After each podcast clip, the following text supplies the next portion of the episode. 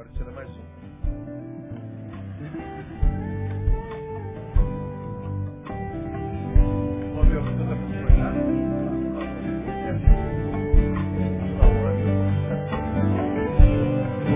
Glória a Deus. Abra sua Bíblia em Mateus capítulo 26.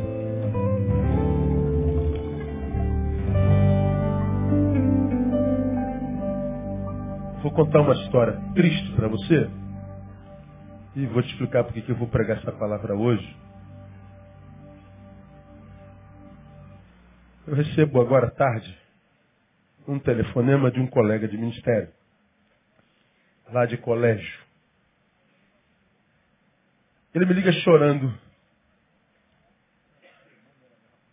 perguntando se eu poderia atendê-lo essa semana.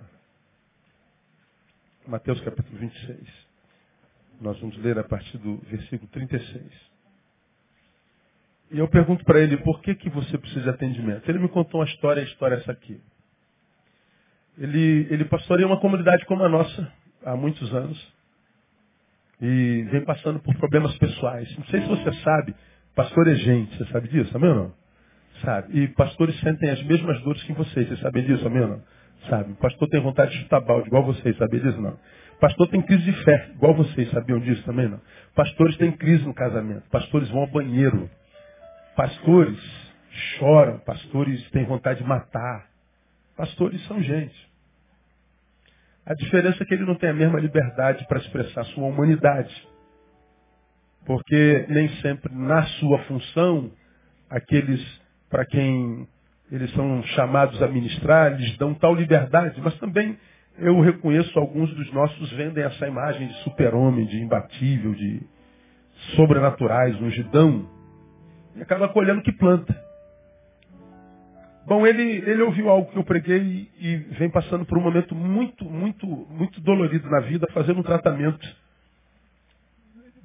psicológico por causa de uma depressão que o acometeu alguns anos atrás, e ele vem vivendo isso sozinho, sem amigo algum, e ele vem vivendo a sua depressão, a sua dor por muito tempo. Só que não dá para viver sozinho, não é bom. Como eu falei domingo passado, é possível, é bom nunca. A vida só encontra sabor no encontro. Acabou. Não é bom que o homem esteja só. Isso é diagnóstico do Altíssimo, aquele que nos criou no ventre da mãe e disse assim, Neil, eu estou te colocando no ventre da tua mãe. Mas entenda, você virá a vida, mas essa vida só encontrará sabor se você se encontrar com alguém. Não existe sabor na vida de quem caminha sozinho. É possível caminhar sozinho, mas nunca será bom. Quem você encontra no caminho sozinho diz que é bom, mente para você e para si mesmo, que é pior. Não preciso de ninguém, mentiroso. Mentiroso. O sapato que você está vestindo não foi você que fez. A blusa que você está vestindo não foi você que fez. O pente que penteou teu cabelo não foi você que fez. Claro que você precisa de alguém. O prato no qual você comeu não foi você que fez. Alguém fez, então precisa de alguém. Esse banco que você está sentado não foi você que fez, então você precisa de alguém. Ele ouve, ouve o que a gente prega. Ele me liga chorando, mas chorando, mas chorando copiosamente. E ele falou, vou abrir o coração com a minha liderança, vou abrir o coração com a minha minha família espiritual. E ele foi para o púlpito e falou da sua depressão, do seu tratamento psicológico, das suas dificuldades aqui e ali. Ele, ele, eu, eu me desnudei, eu fiz um striptease existencial. E quando a gente faz um negócio desse, o que, que o ser humano quer quando ele abre o coração para alguém? Primeiro, eu estou dizendo, eu confiei em você. Eu queria nem que fosse um abraço uma palavra, um, sei lá, qualquer coisa. Ele acaba de falar, a igreja fria, como sempre foi. Aí ninguém diz nada, aí ele, ele, ele vê o vice-presidente chegando, sobe ao culto, diz assim, pastor, nós não vamos dizer nada agora, nós vamos reunir a liderança e durante essa semana a gente vai dar uma palavra. Aí o cara reuniu a liderança. E Hoje o chamam e dizem para ele, pastor, nós, nós temos uma palavra para o senhor. Nós estávamos percebendo sua dificuldade. E a gente estava vendo a igreja sofrendo, porque o senhor não estava podendo desenvolver suas atividades, a gente não sabia porquê, e a gente sentia que o senhor não estava bem, a igreja, claro, não ia bem também, defiando, e nós tomamos uma decisão, porque nós já viemos orando, estávamos esperando um sinal de Deus para saber o que fazer. Quando o senhor abriu o coração domingo, nós entendemos que era de Deus que nós o demitíssemos, porque nós não queremos um pastor fraco como o senhor. Eu sou pastor, né? Eu senti a dor daquele cara hoje. E o mandaram embora. Ele liga chorando, chorando, chorando, chorando, chorando. Falei, pô irmão, a gente se encontra amanhã. Não sei o que eu vou poder fazer por ti, mas a gente se encontra amanhã.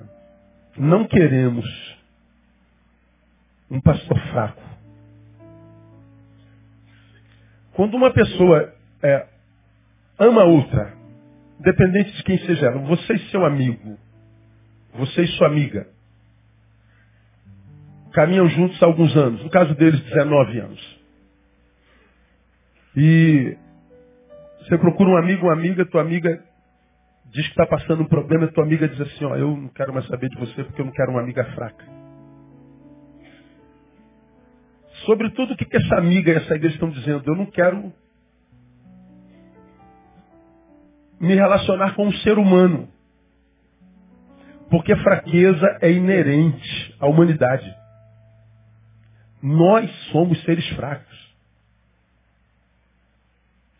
Às vezes uma palavra, uma crítica desconstrói o ser humano inteirinho. Brincando, mas dizendo a verdade, se, se, se alguém chega perto de você, não te vê há, dois anos, e chega perto de você que é, que é mulher e fala assim, amiga, você engordou muito. Ah. Qual a amizade que sobre, sobrevive a isso? Porque ela poderia ser amiga e não ter dito nada, porque você sabe que engordou, sabe ou não sabe? Aí a pessoa chega e fala assim, mas você engordou muito. Bom, não disse mentira nenhuma. Mas era uma verdade que não precisaria dizer. E às vezes uma verdade como essa desconstrói uma amizade de tantos anos por causa de uma, de uma palavrinha que foi verdade, não precisava dizer. Podia guardar para si esse diagnóstico. Uma palavra, uma, uma, uma criticazinha pode desconstruir, porque quando a gente fala, nós temos que ter cuidado com o que o outro ouve, porque nem sempre a capacidade de ouvir é, é semelhante. Então, a, a, quando, quando essa igreja faz isso com esse pastor, quando um amigo faz isso com outro, nós estamos dizendo, olha, nós não queremos uma relação humana, nós queremos uma relação supra-humana. Nós não queremos a relação com o homem, queremos a relação com o super-homem, com supra, isso não existe. Porque a gente sabe que revelar fraqueza é problema na relação de uma sociedade, principalmente pós-moderna, que tudo que tem é imagem. Valemos pelo que parecemos ser, não pelo que somos. O que, você parece ser? Campeão, é o que conta. Mas eu sou um fracassado e não tem problema, não deixe ninguém saber disso. Você será socialmente aceito. Ah, eu sou um cara muito feliz, é o que parece. Mas no fundo você é um deprimido. Você tem complexos de inferioridade isoméricos, hediondos. Não, mas não tem problema. Desde que ninguém saiba disso, fica aí e você vai ser respeitado. O que vale é o que parece ser. Numa sociedade onde a imagem é tudo que nós temos, ou é o nosso bem mais precioso, dizer a verdade e revelar fraqueza é quase que cometer um pecado mortal, é um suicídio. É, um, é, um, é, é uma morte sociológica. Aí, eu, eu, depois que eu vi o cara, eu me lembrei de uma, de, um, de uma palavra que, que há, há, tantos anos atrás eu, eu pensei com os irmãos, que parte do seguinte pressuposto: de onde vem essa, essa maldita ideia de que a gente não pode ser fraco, que a gente não pode mostrar fraqueza? Preguei alguns meses atrás, eu acho que todo crente deveria ouvir essa palavra, choro. Por que tanto preconceito para com ele? A Bíblia não fala de alegria. Não tem nada na Bíblia que fale sobre alegria, mas de choro diz que bem-aventurados os que choram, porque eles serão consolados. Então, a, o, o, mestre, quando fala que bem-aventurados que choram, porque eles serão consolados, ele está dizendo o seguinte: olha, a bênção não está em não chorar, mas em chorar e ser consolado. O mestre está dizendo o seguinte: a bênção não está no sorriso, mas no fato de não perder a sensibilidade e continuar chorando. Porque quem chora é sensível, ou seja, está vivendo a realidade da humanidade. E quando você é humano de verdade, fique tranquilo, o Pai que te criou, do jeito que você é, vai consolar você sempre. Por que, que o Pai não consola tantos de nós, ou não se manifesta tanto de nós? Porque nós tendemos a negar a humanidade, não chorando, eu não sei de onde que vem isso, não, eu não vou chorar. Eu vou ser forte, gente. Eu prometo, eu não vou chorar. Eu, eu prometi para mim que não ia chorar. Da onde que nós tiramos a ideia de que choro é sinônimo de fraqueza? E de onde nós tiramos a, tiramos a ideia de que o forte não chora? Aonde que apareceu isso? Eu não sei. Eu busquei na filosofia, eu busquei na sociologia, eu busquei na psicologia, busquei na palavra. Não há lugar algum, não há escrito em lugar algum que estabelece isso como verdade absoluta, porque dizem que não existe verdade absoluta, mas não há nem verdade relativa, escrita em lugar nenhum, estabelecido por, por, por ciência alguma, por valor algum, que diz que, que fraqueza é, é sinônimo de fraqueza. E que choro é a representação da mesma. Não, há. Então de onde vem essa maldita ideia de que eu tenho que ser forte o tempo inteiro. De onde vem essa, essa maldita ideia de que é melhor uma relação mentirosa de alguém que esconde fraqueza do que uma relação verdadeira de alguém que diz eu sou fraco? Por que, que nós optamos pela mentira? Como é que você está, irmão? Estou bem. Como é que você está, irmão? Só vitória, só vitória. Você já me falar, só mentira, só mentira. Porque ninguém vence sempre, ninguém está bem sempre. Ninguém está com vontade de ver o outro sempre, ninguém está com vontade de celebrar sempre. E não tem dia que a gente acorda que a gente não quer ver ninguém. Quem concorda com isso aí? Diga, eu concordo. Eu não entendi que você está com vontade de, de, de, Eu vou me enfiar dentro de um buraco. Eu quero a unção do avestruz. Eu quero cavar um buraco aí dentro. Eu não quero ver ninguém. E, ó, inclui mulher, filho, marido. Inclui igreja. Inclui Deus. A gente não quer ver ninguém. Estou falando besteira não? Pergunta quem está do salão. Você já passou por isso, irmão? Aí dois de vocês assim, eu não. Doente.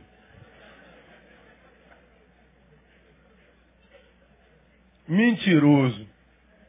Ele mente. O cara mente tão bem que ele mentiu para si e acreditou. É assim que acontece.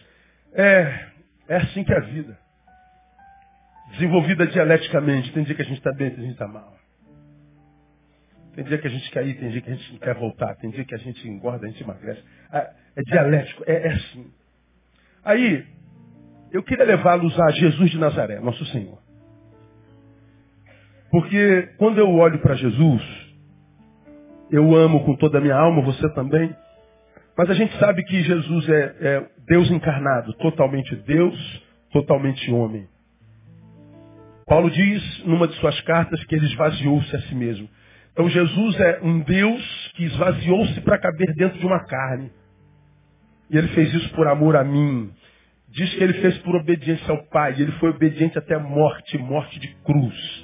Lá na cruz a gente conhece a história. Ele pagou a nossa iniquidade, perdoou nossos pecados e já pagou com escrito de dívida. Ele foi obediente até a morte de cruz. A Bíblia diz que ele é Deus esvaziado. Mas Deus, totalmente Deus, totalmente homem. Esse é o nosso Jesus. Esse Jesus que é totalmente Deus, totalmente homem, admirado por quem o reconhece como Deus e quem não o reconhece como Deus, para quem acredita que ele é filho de Deus, para quem não acredita que é filho de Deus, Jesus é admirado por todo mundo. Ou como um Jesus histórico, ou como um Jesus divino, ele é admirado. Jesus é respeitado por todas as religiões, inclusive pelos ateus. Os que creem que ele é histórico, não tem como negar isso. Por quê? Porque ele, ele, ele foi o que foi, representou o que representou, produziu na sociedade o que produziu na sociedade. Ah, eu não preciso falar de Jesus, mas quando eu olho para Jesus, você me pergunta, o que você mais admira em Jesus? O que eu mais admiro em Jesus é aquilo que eu tenho semelhança com ele, a sua humanidade. Aí eu disse, quando, quando pensei essa palavra, o mais lindo na divindade é a sua humanidade. O que, Neil, o que você mais admira na divindade que você adora? O que eu mais admiro na divindade que eu adoro? A sua humanidade. Porque com ela eu tenho semelhança com a divindade, não.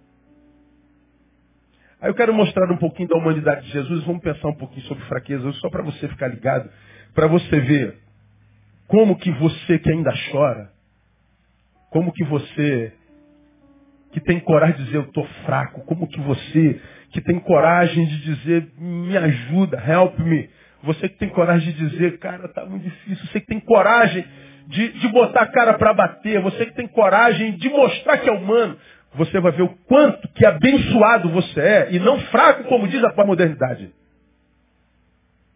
Quero mostrar para você como que você vai poder viver a sua fraqueza, a sua dor, e sem sentir culpa. Porque nessa hipocrisia que a gente vive, de super-homem, de supra-homem, nós vivemos as nossas dores, as nossas, as nossas adversidades e sentimos culpa por estar sentindo dor. Eu sinto a dor que, que, que, que, o problema me causa e sinto culpa por sentir a dor. Porque na nossa cabeça foi dito em algum lugar, em algum tempo, que eu não devia estar sentindo essa dor. Por que não? Como você explica um sujeito que está enterrando a sua mãe e vem um bendito de um crente do inferno e bota a mão no ombro e diz assim, não chora, meu amigo. Como que eu não vou chorar se é a mãe que está sendo enterrada? Como que eu não vou chorar, meu Deus do céu? Seja forte, meu irmão. Como que eu, o que é ser forte diante da, do enterro da mãe? O que é isso? O que ele está dizendo? Isso é loucura, isso é uma insanidade, isso é uma imbecilidade. Construir uma sociedade gelada onde eu não posso chorar, onde eu não posso querer desistir, chutar balde, onde eu não possa ser quem eu sou, um ser frágil, que sucumbe a uma crítica, a, um, a, um, a, um, a uma encravada, a uma dor de dentro. Se, seu, se o seu canal cismar de doer de madrugada, não tem macho, meu irmão.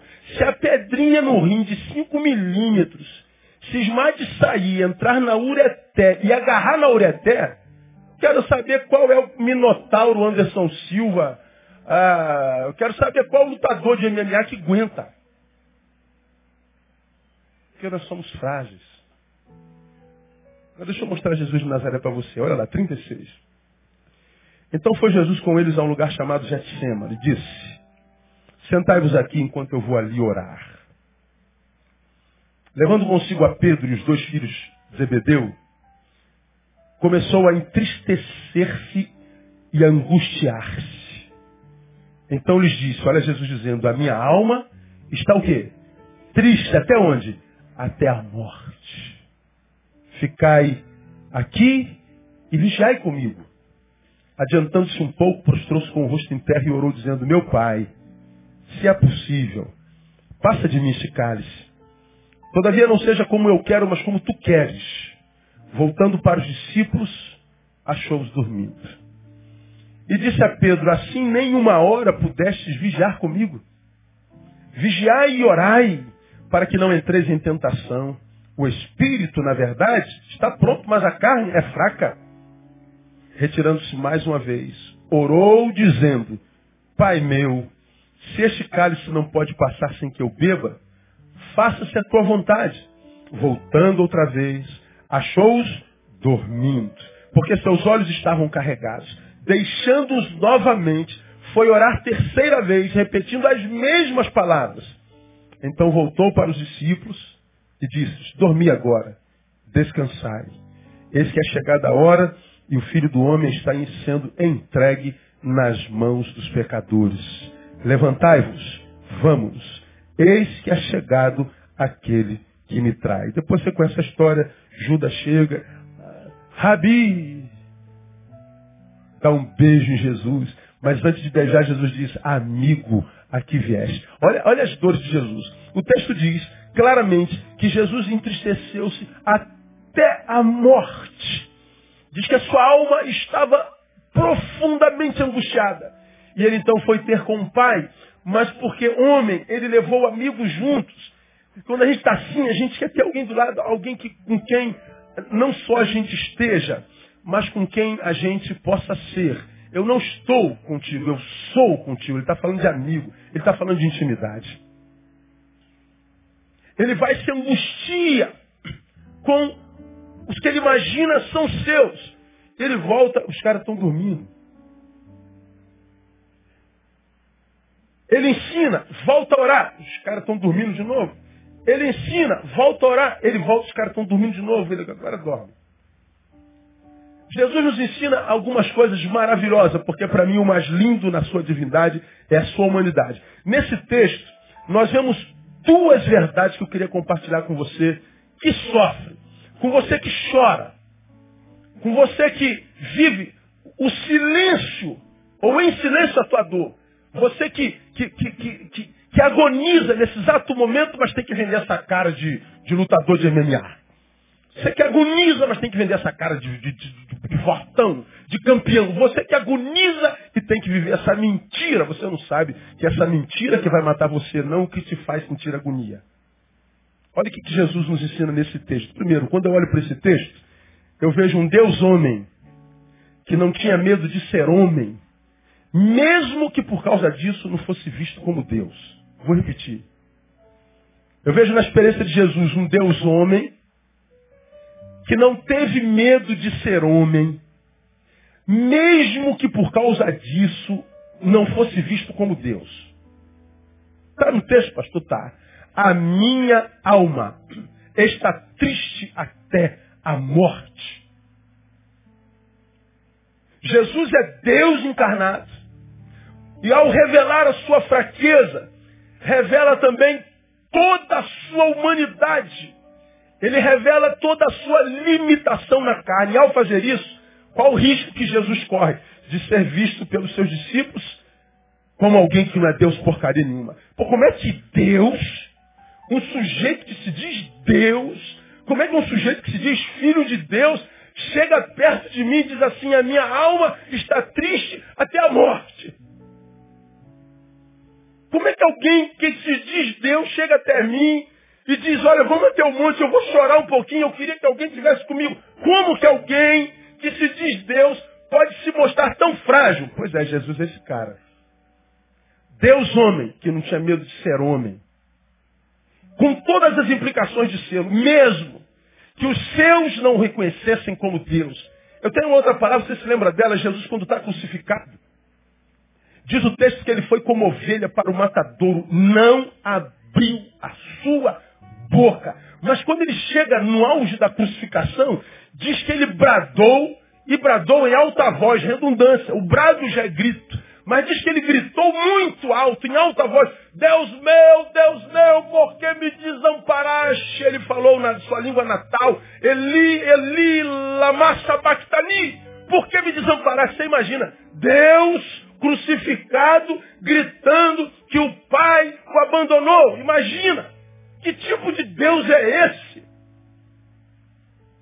Que grita de dor, que demonstra fraqueza diante dos seus discípulos. O que, que vão pensar de você, Jesus? Jesus não está nem aí para o que pensam dele.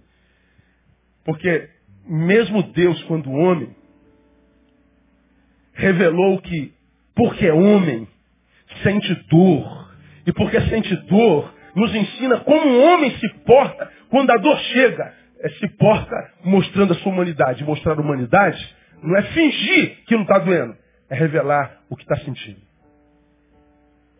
Um Deus homem que não teve medo de ser homem, mesmo que por causa disso não fosse visto como Deus. Jesus tinha muito a perder quando revela a sua fraqueza. Agora, eu e você, o que, que a gente tem a perder quando a gente fica fingindo que está tudo bem? que nós temos a perder? Olha, se Deus coloca essa palavra na, na minha boca, eu estou improviso. Tem gente aqui sofrendo a beça, claro que tem. Tem gente aqui passando pelo pior momento da história. E às vezes angústia é tão profunda que ninguém imagina. E você vive cercado de gente, a angústia na solidão. Ninguém sabe. Ninguém imagina. Porque continua linda. Continua forte, malhando. Continua sorrindo. Ninguém sabe da tua dor, da tua angústia. E na tua angústia você já começa a, a, a, criar um Deus que nunca houve na Bíblia. Se Deus fosse bom, não me deixaria passar por isso. Se Deus fosse bom, não estava dando Se Deus fosse, ele já tinha inter, é, é, intervido, não sei se é assim que fala. Se Deus fosse bom, ele já teria me tirado desse buraco. É. Deus é bom e a despeito da bondade dele, a dor faz parte da existência humana. Agora a dor permanece na nossa vida por causa de nossas posturas por causa da forma como a gente lida com ela. Qual é a razão dos nossos medos e compartilhar fraquezas e, e, e, e medos? Por que da nossa dificuldade em ser humano? Geralmente as razões são três. A primeira, quase sempre alguém tem medo de compartilhar fraqueza por medo de solidão. Por que solidão, pastor? É como esse pastor. Segurou, segurou, segurou, segurou, segurou, segurou. Quando ele resolveu ser gente, ele descobriu que gente não era o seu rebanho. E quando o seu rebanho descobre que ele é gente, não é super-homem, o que, que o rebanho faz? Nós não queremos gente sobre nós. Nós queremos um super-homem, nós queremos um produto a ser consumido. O que, que aconteceu com ele? Porque ele, ele revelou sua humanidade. Ele foi abandonado. O que, que aconteceu com ele? Porque ele revelou a sua dor e seu medo. Ele foi abandonado. Qual foi a consequência da revelação da sua verdade? Solidão. Está vendo, pastor? É por isso que eu não abro meu coração. Vão me abandonar. Vão me deixar sozinho. Vão me deixar sozinha. O que, que meus amigos vão pensar de mim, meu marido, minha esposa, meus filhos? Eu preciso ser forte por causa dos meus filhos, pastor. Se eu revelar, vão me abandonar. Aí eu te digo o seguinte, se alguém te abandona porque você, você revelou sua fraqueza, se alguém te abandona porque você revelou sua humanidade, tal abandono não é abandono, é livramento. Esse pastor não foi abandonado pelas suas ovelhas, ele foi liberto delas. Esse homem não perdeu aquela gente, esse homem se libertou daquela praga.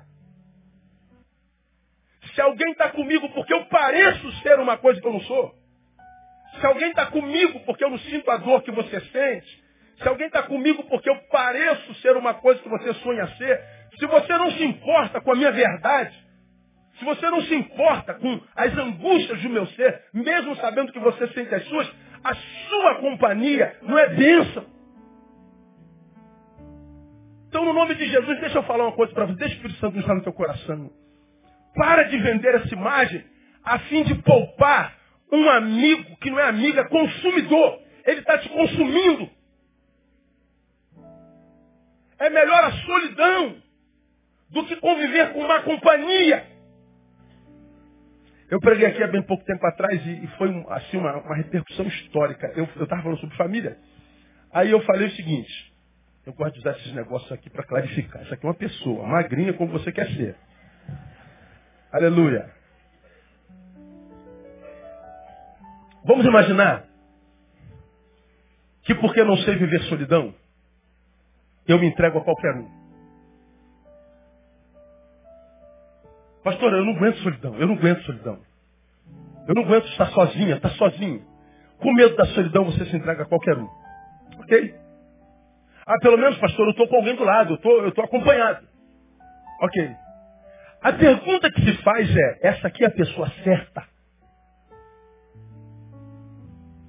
Vamos imaginar que você seja um homem de Deus, uma mulher de Deus e, e sonha construir algo em termos de família debaixo da vontade de Deus, sobre os alicerces da sua palavra. Vamos imaginar que você seja alguém que queira alguém de Deus para a sua vida.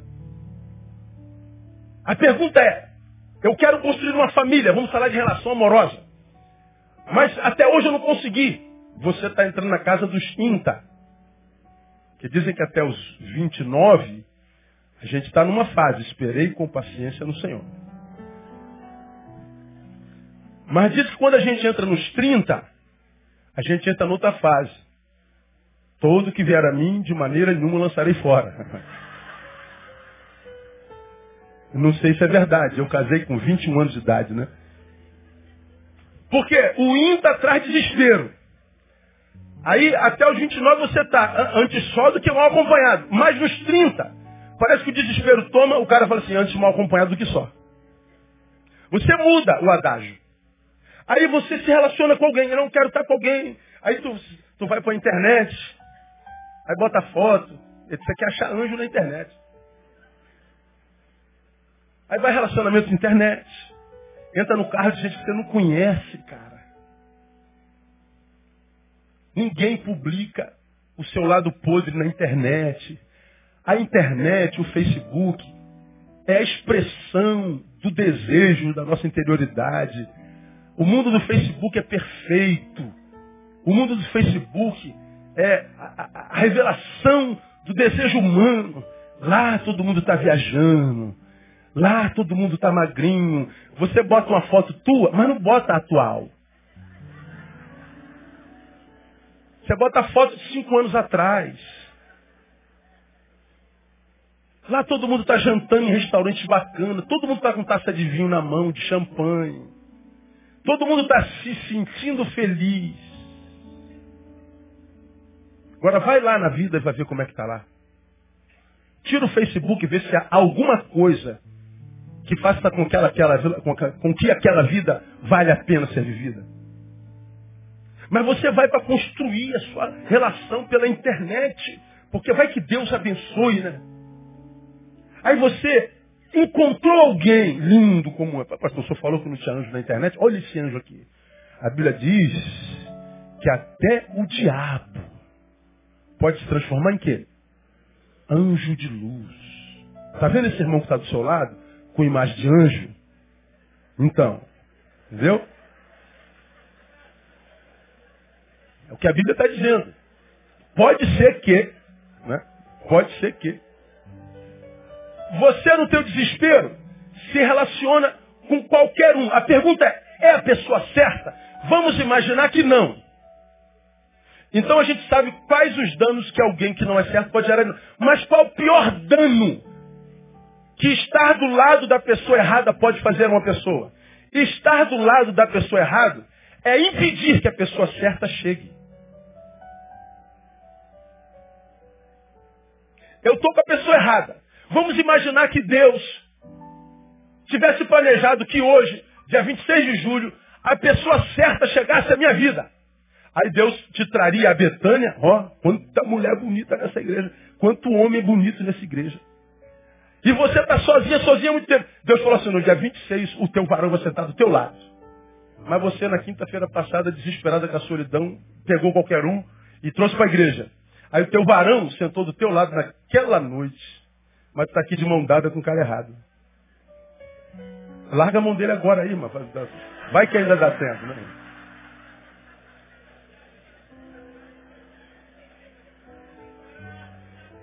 Aqui, o homem certo, a mulher certa, a pessoa certa sentou do teu lado e sentiu uma energia.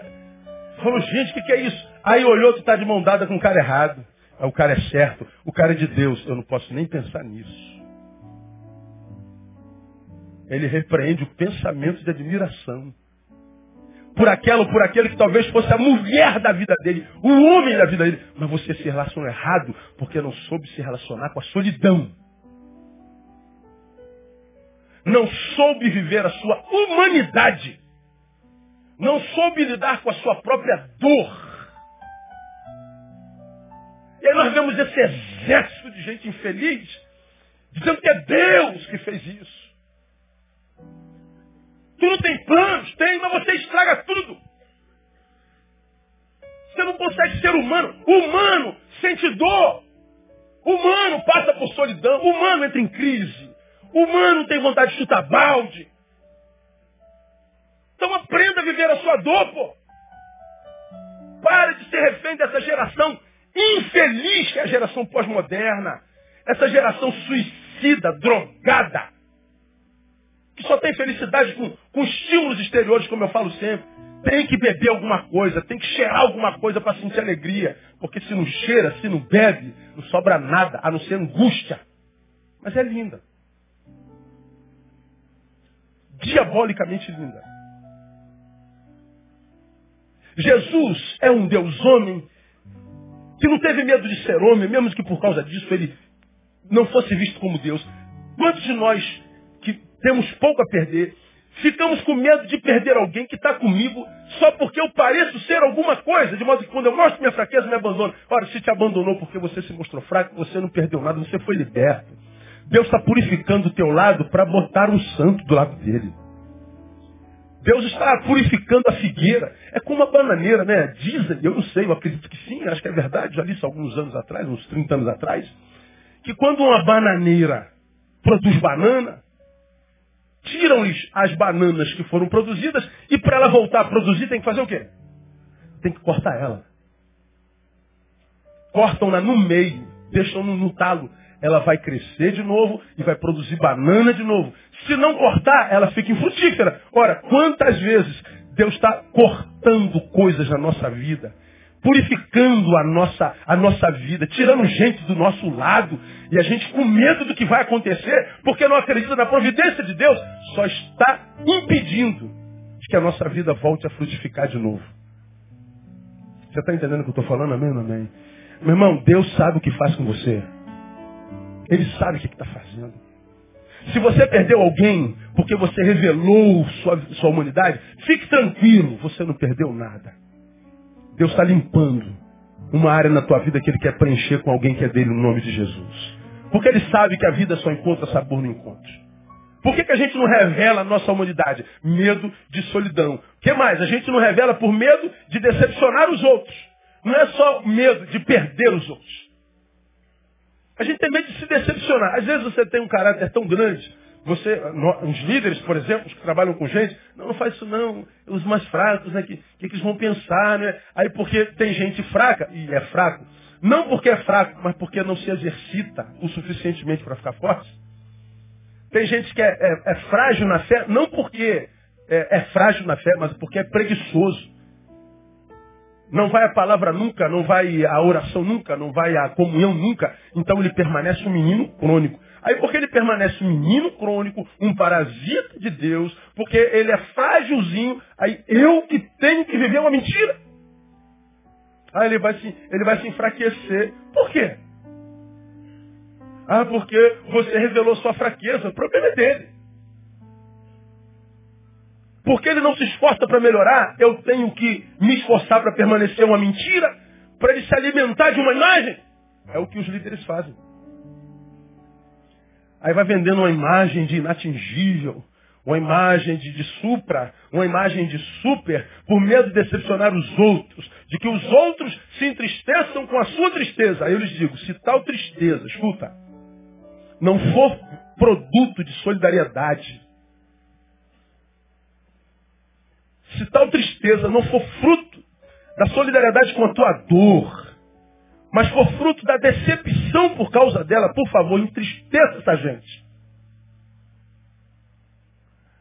Porque o homem revelou sua tristeza, eu poderia ficar triste porque, porque ele está triste, eu amo.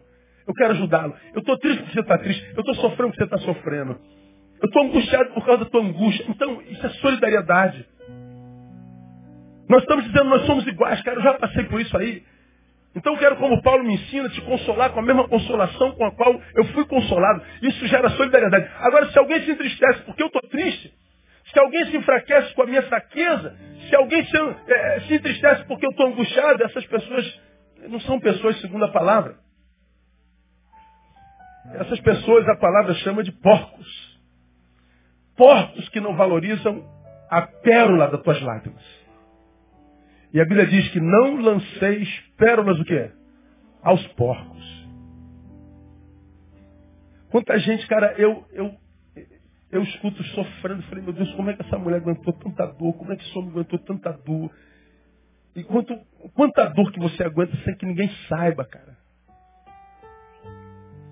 Sozinho, calado, por, por porque você não quer entristecer, porque você não quer magoar, porque você não quer enfraquecer.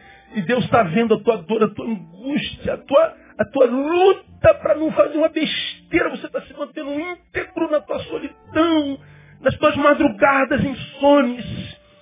E você está simplesmente é, chorando calado, com medo de que alguém que te veja chorando não entenda as tuas lágrimas. Meu irmão, se não entender a tua lágrima, não merece você.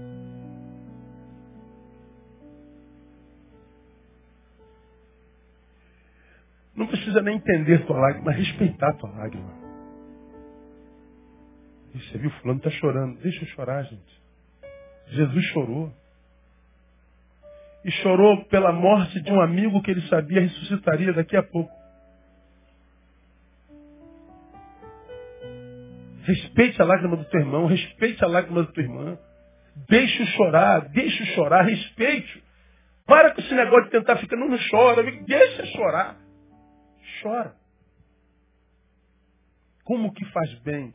Bem-aventurados que choram, porque eles serão consolados. É melhor a solidão da verdade do que a comunhão da mentira. É melhor eu chorar sozinho, me abandonaram porque eu me mostrei humano. Eu, eu prefiro essa solidão do que estar bem, aparentemente, com todo mundo, mas vivendo uma relação mentirosa. Portanto, diabólica, porque o pai da mentira é o diabo. Se alguém não respeita a tua lágrima, é porco.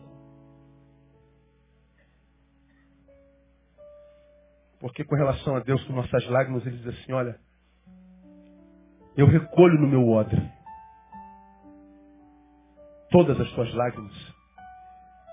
Ele diz que eu enxugarei dos vossos olhos toda lágrima. A palavra está dizendo que Deus valoriza a minha lágrima, Deus valoriza a tua lágrima, mas um que a gente chama de amigo ou amiga não valoriza. É, pelo amor de Deus. Seja humano. Por que, que a gente não chora? Medo de decepcionar os outros. Medo de ficar só. Portanto, nós não choramos. Terceiro, por falta de amor próprio. Quem prefere a companhia de quem só ama a sua imagem Quem se anula para não entristecer aqueles que nem se alegram com você, não se ama. Não, vou, vou, vou fingir que está tudo bem, porque senão o pessoal me abandona. Pô, você está valorizando mais alguém que, que, que,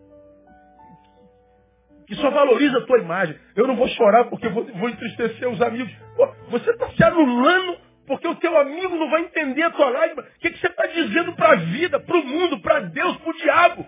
Que você não tem amor próprio. Como a Bíblia diz que o amor que eu tenho por mim, tenho por mim por causa do outro. Ama o teu próximo?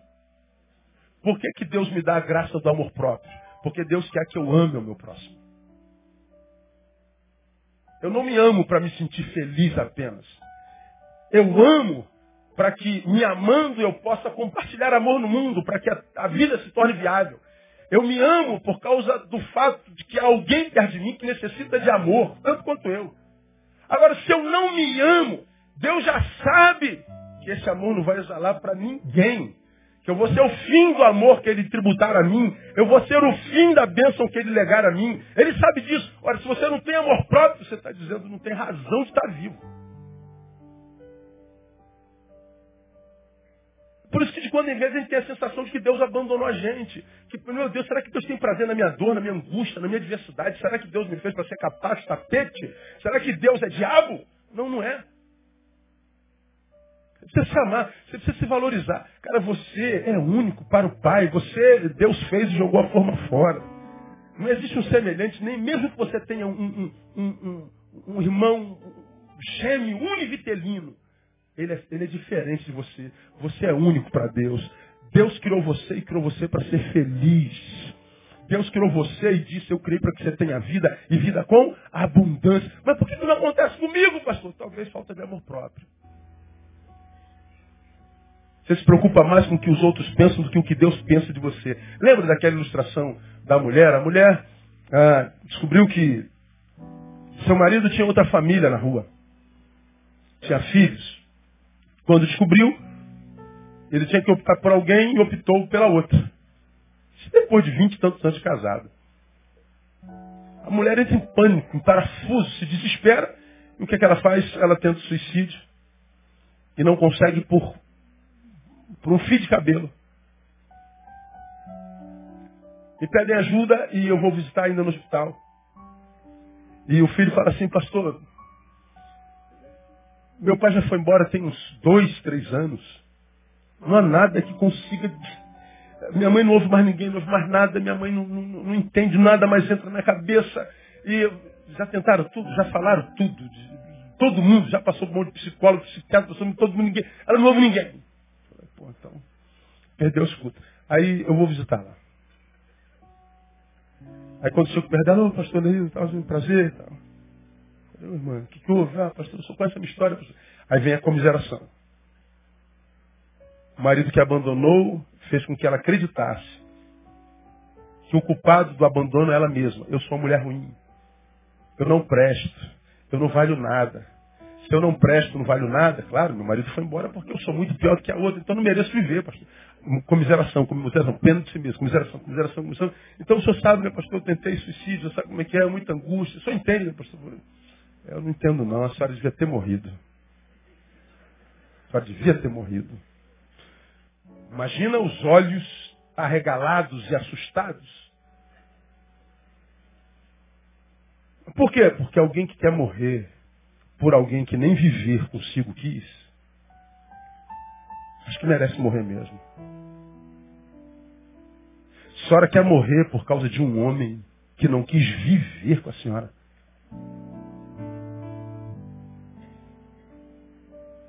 A senhora não morre pelo filho, pelo neto, pelo cachorro. Vai morrer por causa desse homem que não quis viver. Sabe o que a senhora tem que fazer? A senhora tem que ficar bonita, irmã. A senhora tem que sair daqui para o salão de beleza, alisar esse cabelo, chapinha. A senhora tem que puxar, perder 70 quilos se tiver. A senhora tem que ir para academia, a senhora tem que a senhora tem que ficar gostosa, a senhora tem que ficar bonita, irmã. Ele tem que saber o que perdeu, irmã. Seu valor não está nele, seu valor está em Deus. Olha a família que a senhora tem. Eu dei um, um, primeiro dei uma pancada no estômago dela, se eu devia ter morrido, mas depois eu botei ela para cima. Meu irmão, um mês essa mulher estava fora, essa mulher estava de pé. Ela falou, não vou morrer por esse homem mesmo, não. Não vou morrer, não merece a minha vida. Mas meus filhos merecem, minha família merece. Essa mulher, essa mulher sobreviveu, cara. Essa mulher está em pé, essa mulher está eternizada, não casou de novo. Mas ela tá, tá, se ama, se olha no espelho e gosta do que vê. Porque ela passou a se olhar da forma correta, porque ela achava que o seu valor estava naquilo que seu marido imprimia a ela. E ela percebeu que dá para viver sem marido. Tem mãe aqui que já perdeu filho, descobriu que dá para viver sem filho. Tem gente aqui sem pai e mãe como eu, descobriu que dá para viver sem pai e mãe. A gente só não consegue viver sem Deus e sem o amor dele derramado nos nossos corações. Meu irmão, há esperança para você no nome de Jesus. Me ajuda cá, tu que alguém fala assim, cara, há esperança para você, rapaz. Aplauda o Senhor forte, ele é digno.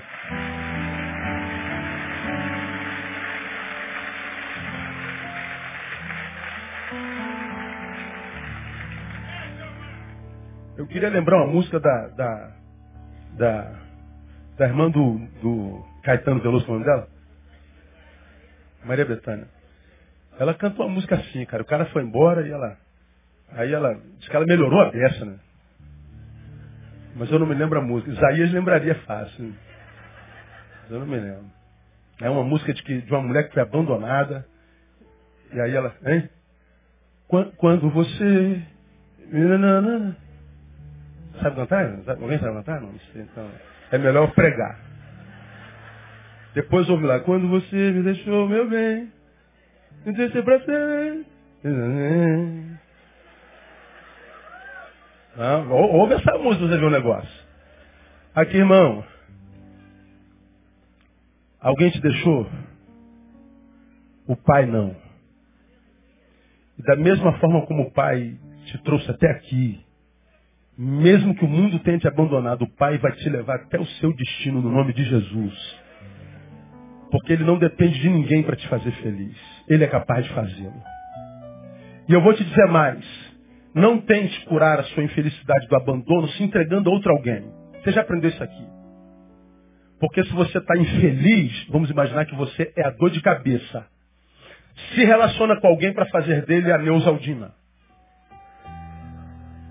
Você vai reduzir o novo companheiro companheiro a um remédio.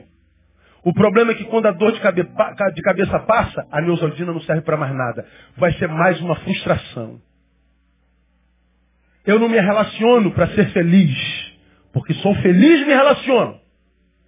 Ou você se torna um presente para aquele com quem você vai se relacionar, ou Deus nunca vai honrar teu relacionamento, porque você está roubando o direito daquela pessoa de ser feliz. Eu falei que eu não posso me relacionar com ninguém errado, porque relacionar-me errado é impedir que o certo chega. chegue. Se você se relaciona com alguém só porque está infeliz, você é a pessoa errada para esse alguém. Está impedindo a sua felicidade. Seja para alguém o que você quer que alguém seja para você. Senão o que sobra é antipatia da vida a teu respeito mesmo. A vida tem, não gosta de muita gente. Porque não trata a vida como a vida tem que ser tratada. Ou nós mergulhamos na nossa humanidade para vivermos com todas as implicações de ser humano, ou a gente vai continuar sendo essa mentira que não consegue chorar em paz, não consegue sofrer em paz, não consegue estar consigo em paz. Que vida miserável é essa? Que eu não posso estar comigo porque eu tenho a sensação que eu estou diante da pior companhia que alguém pode ter, eu mesmo. Eu preciso estar comigo e curtir a minha companhia. Eu preciso estar comigo e falar, cara, eu estou muito bem acompanhado. Está sozinho? Não, eu estou muito bem acompanhado. Tá, estou comigo mesmo.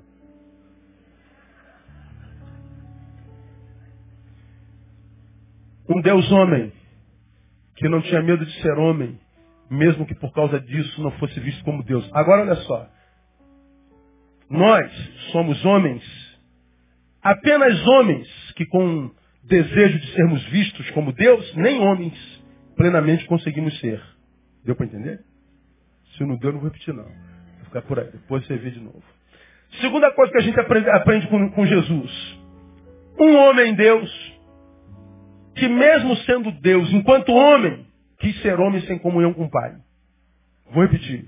Um homem Deus, que mesmo sendo Deus, enquanto homem, quis ser homem, sem comunhão com o Pai. O texto diz, então foi Jesus com eles a um lugar chamado Getsemane e disse aos discípulos, sentai-vos aqui enquanto eu vou ali orar. Ele é Deus, mas enquanto homem, se recusou a ser homem sem comunhão com o Pai. Jesus está dizendo assim, ó, mesmo Deus, quando o homem precisa de comunhão com o Pai.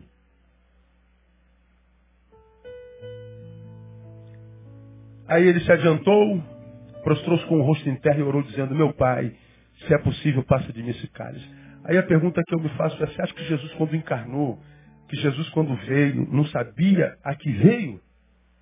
Você acha que Jesus veio assim, o que, que eu vou fazer lá, pai? vou tirar as férias na terra? Não, filho.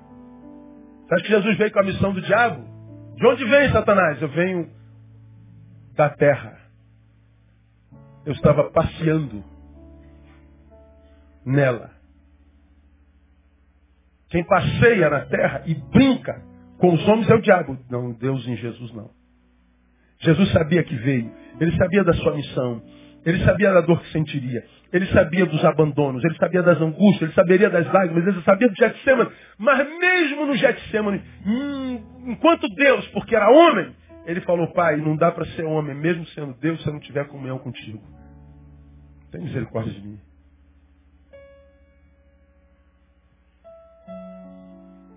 E o nosso problema qual tem sido? Como homens que somos, longe de sermos Deus, muitas vezes, escolhemos como que se Deus fôssemos, viver longe do Pai, viver independente do Pai. Somos uma geração pós-moderna, eu não sei o que há de bom na pós-modernidade, que estamos colocando Deus para fora da nossa vida. Estamos colocando a espiritualidade para fora da nossa vida. Estamos jogando para fora da nossa vida o que eu chamo de transcendência. Estamos nos carnificando, cada vez mais reféns da carne. Estamos virando um pedaço de carne que anda, é só isso. Todo o prazer na carne, tudo que a gente tem é para carne, todo o dinheiro que a gente gasta é para carne, tudo é para carne, imagem, nosso tempo é para carne. Aí não adianta, tu pode, tu pode rodar o mundo, cara, você pode viajar o mundo. Vai ter que voltar, não vai mais cedo ou mais tarde? Se a angústia é dentro, pode ir onde você quiser. Tua alegria vai ser cronológica, momentânea. A tua angústia vai estar te esperando na hora que você voltar. E aí o sujeito só vai descobrir quando já é tarde demais, porque como eu já falei aqui, ele acha que é, ele é, ele é, ele é triste e vive essa angústia porque é pobre. Então ele acha que quando ganhar dinheiro ele vai vencer essa angústia, essa dor, esse vazio, essa vontade de morrer, essa vontade de chutar pau, essa vontade de aloprar.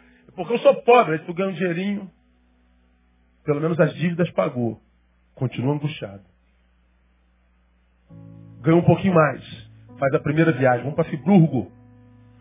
Vamos para Friburgo. Está frio. Aí passa o final de semana em Friburgo, alegria na semana. Volta, angústia. Ganha mais dinheiro. Não, vamos para o Nordeste. Vamos para Maragogi. Vamos para Natal, andar de bug. Com muita emoção. Andar de camelo. Aí você passeia em Natal, volta, angústia. Gol mais um dinheirinho, vamos para Miami. Todo mundo vai para Miami. Vamos comprar nos Estados Unidos. Não vai agora porque está quase 4 reais o dólar, não vale a pena. Foi para os Estados Unidos. Angústia, volta. Vamos para a Europa. Roda a Europa. Aí o cara roda o mundo inteirinho. Porque ganhou muito dinheiro. Volta para casa, continua angústia. Não tem mais para onde viajar. Não tem mais o que comprar. Ele já tem tudo. O que, que falta? Não falta nada. Tem tudo? Tem. Menos paz. Tem tudo, tem tudo. Menos alegria, menos gozo. Menos o rio fluindo. Tudo. Dinheiro já comprou tudo. Menos o essencial. O que sobra é um tiro na boca. Você não dorme. Porque tua mente fica buscando resposta. Porque eu tenho carro, eu tenho casa, eu tenho viagem, mas você não dorme. A dona insônia dorme, deita do teu lado e diz, boa noite, amor. E tu dorme do lado da insônia. Aí tua mente fica buscando, mas por que, que eu não durmo? Por que, que eu não durmo? Não tem resposta. Aí você vai para o primeiro diazepam. Depois vai para o segundo, não adianta. Pronto, acorda mal. Daqui a pouco você está tomado por ansiedade, pânico. Passa por ribotril. E vai, ó, vai aumentando. Teu sistema é, é, se acostuma com o remédio, ele perde efeito, dose mais forte. E a tua vida vai ficando artificial. Nada natural funciona mais. Nada. Se tirar o, o, o antinatural, o natural é angústia. Você acha que Deus criou a gente para isso? Eu não estou falando tomar remédio errado, eu tomo remédio. Eu sou asmático, eu acordo, uso clenil compositum. Todo dia de manhã cedo. Deus curou um monte de áreas na minha vida, meu, meu pulmão não. Então tem que conviver com clenil compósito. Agora, quando eu saio sem canil compósito, parece que eu poderia caminhar 5 quilômetros, eu caminho 500 metros. Pô, mas eu tenho, eu tenho que chegar a um quilômetro, Deus. Eu vou esbaforindo mesmo, quero nem saber. Vou morrer no caminho. Não é do remédio que eu dependo. Eu dependo do Deus que deu sabedoria ao homem para criar o remédio do qual eu dependo. Agora a vida vai ficando artificial, a vida vai ficando é, é, é, antinatural. A gente vai ficando é, uma vida insossa. Por quê? Porque a gente, a gente se afastou do Pai. Nós largamos a transcendência. Nós largamos a, a, aquela área da nossa vida que nos leva onde a gente precisa, mesmo quando a gente não, não pode sair do lugar. Isso é fé. É, é, nos leva a andar pela esperança de que a geografia e a cronologia é ruim, mas eu não estou preso nem a geografia, nem a cronologia, cronologia, pela fé, eu já estou lá na minha redenção. Eu já estou lá do lado de fora dessa angústia. Então eu caminho sentindo a dor, mas com a esperança de que toda dor tem prazo de validade, como eu tenho pregado aqui. Eu caminho esperança. Jesus era Deus, mas enquanto homem não quis abrir mão do Pai, porque ele sabia que não dá para ser gente com qualidade sem comunhão com Deus. Jesus, na sua humilhação, foi exaltado. Nós, na nossa soberba, temos sido humilhados. A vida tem fugido de nós. Jesus não abriu mão da oração. Jesus não abriu mão da comunhão. Há um mistério na oração que a gente não consegue entender. Quer ver uma coisa? Aqui eu termino minha palavra. No versículo 39, Jesus diz assim, Pai, se for possível. No 42 ele diz assim, já que não é possível,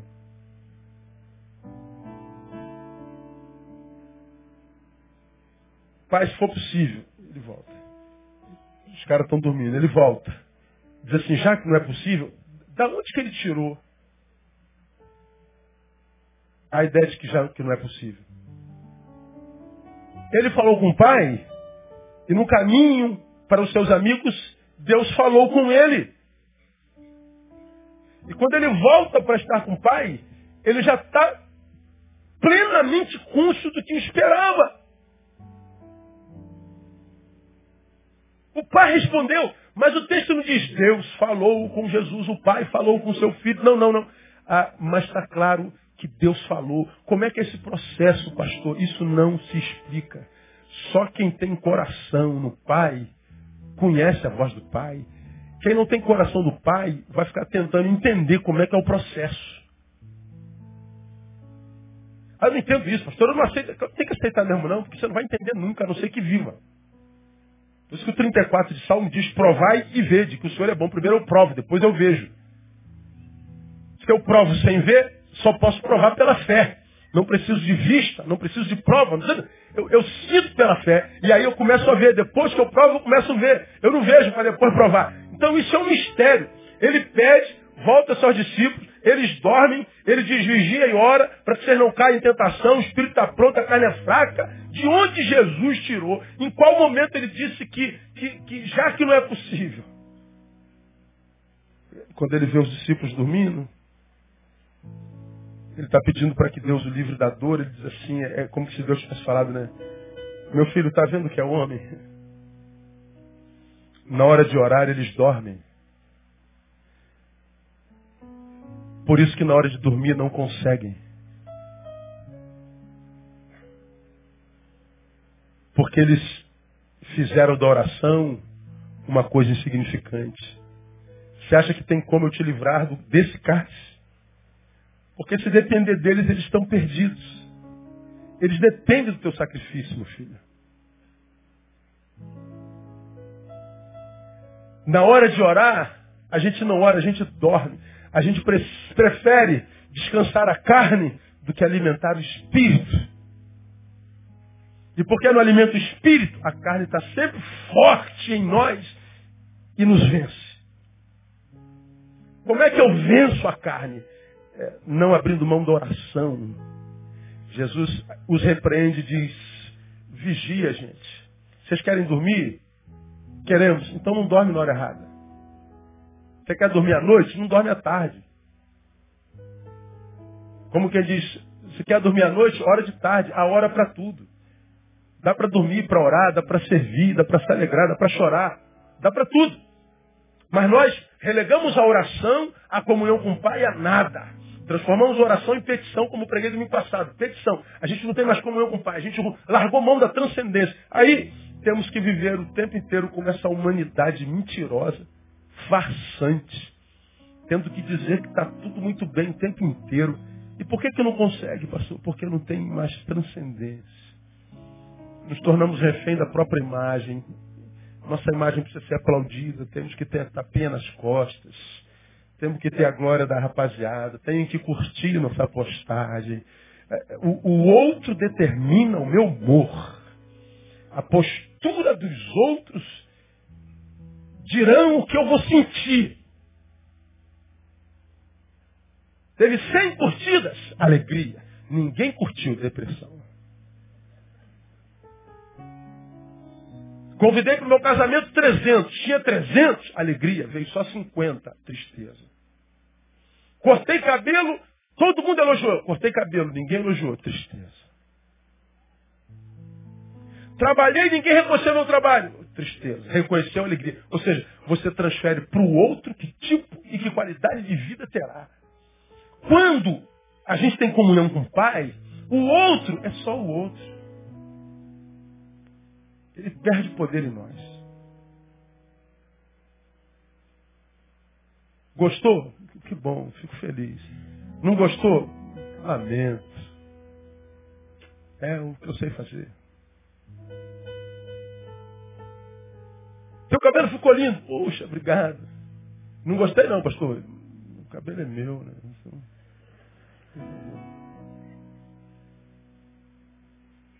Ah, achei que o senhor falou foi muito legal. E o que o senhor falou foi muito duro.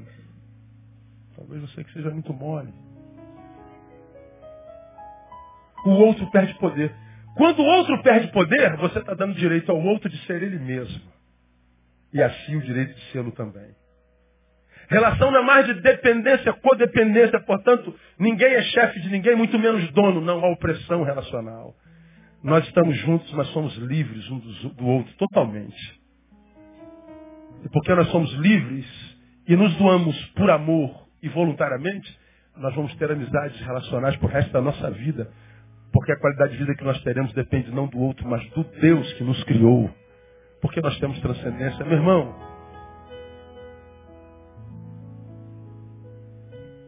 a oração revela a grandeza do poder de Deus, mas revela também a pequenez do homem que ele ama. Revela nossa pequenez. Oração não é oração apenas para tirar algo de Deus, é oração para que, uma vez na presença dele, percebamos quem de fato somos e a partir daí conheçamos nossas fraquezas e limites. A oração não, não, não, não, não, não move Deus em minha direção apenas. A oração me revela a mim. A oração revela o meu real tamanho. A oração mantém viva a minha humanidade, porque humano é tudo que a gente pode ser. E quando a gente é tudo que pode, humano, e não uma mentira, o Pai se alegra em nós. Nós achamos graça no coração do Pai. E quando a gente acha graça no coração do Pai, o Pai nos abençoa. Então, a história daquele pastor à tarde me machucou bastante. Por ele, não pela, pelo rebanho. Eu não conheço ninguém mais perverso do que o crente. Que machuca, que fere, que denigre tudo em nome de Jesus. É uma perversidade inumana. É mais perversidade entre os crentes do que no Isla. É, é, é uma coisa terrível a, a, a falta de humanidade. Então eu sinto por causa da dor dele, não por causa da postura da igreja, mas é, ministro isso ao seu coração e ao meu coração, para que nós não nos esqueçamos que tudo que a gente pode ser é humano. Humano é frágil. Humano sente dor. Humano, humano sofre. Humano, humano tem vontade de existir. Humano, humano tem vontade de reagir, de se vingar. Humano é humano. Então, sofra a tua crise em paz. Não tenha medo de perder ninguém por ser verdadeiro. Não tenha medo de entristecer ninguém por ser verdadeiro. Ame-se a si mesmo. Não entre numa de querer ser um homem parecido com Deus, imaginando que não dependa dele. Porque Jesus, nós aprendemos com ele hoje, foi um Deus homem que não tinha medo de ser homem, mesmo que por causa disso não fosse visto como Deus. Com Jesus nós aprendemos que foi um homem Deus, que mesmo sendo Deus, enquanto homem, quis ser homem sem comunhão com o Pai. E nós somos um homem metido a Deus, que acreditando nesse auto-engano, vivemos como se Deus de fato fôssemos. E como consequência disso, tudo que conseguimos é viver longe e reprovados pelo único e verdadeiro Deus. Deus não quer gerar em você e em mim um super-homem. Ele quer gerar um homem que vive a sua vida super bem. E viver super bem é aceitar seus limites, aceitar suas virtudes e viver virtudes e limites, virtudes e defeitos com naturalidade. Que bom que Deus não nos fez super. Nos fez só o que a gente é. Um nada que Ele ama muito. Um nada por quem Ele morreu. Um nada que para Ele é matéria-prima. Que Deus possa abençoar você fazer de você um ser humano que você se orgulhe muito e que você ame ser no nome de Jesus. Vamos aplaudir.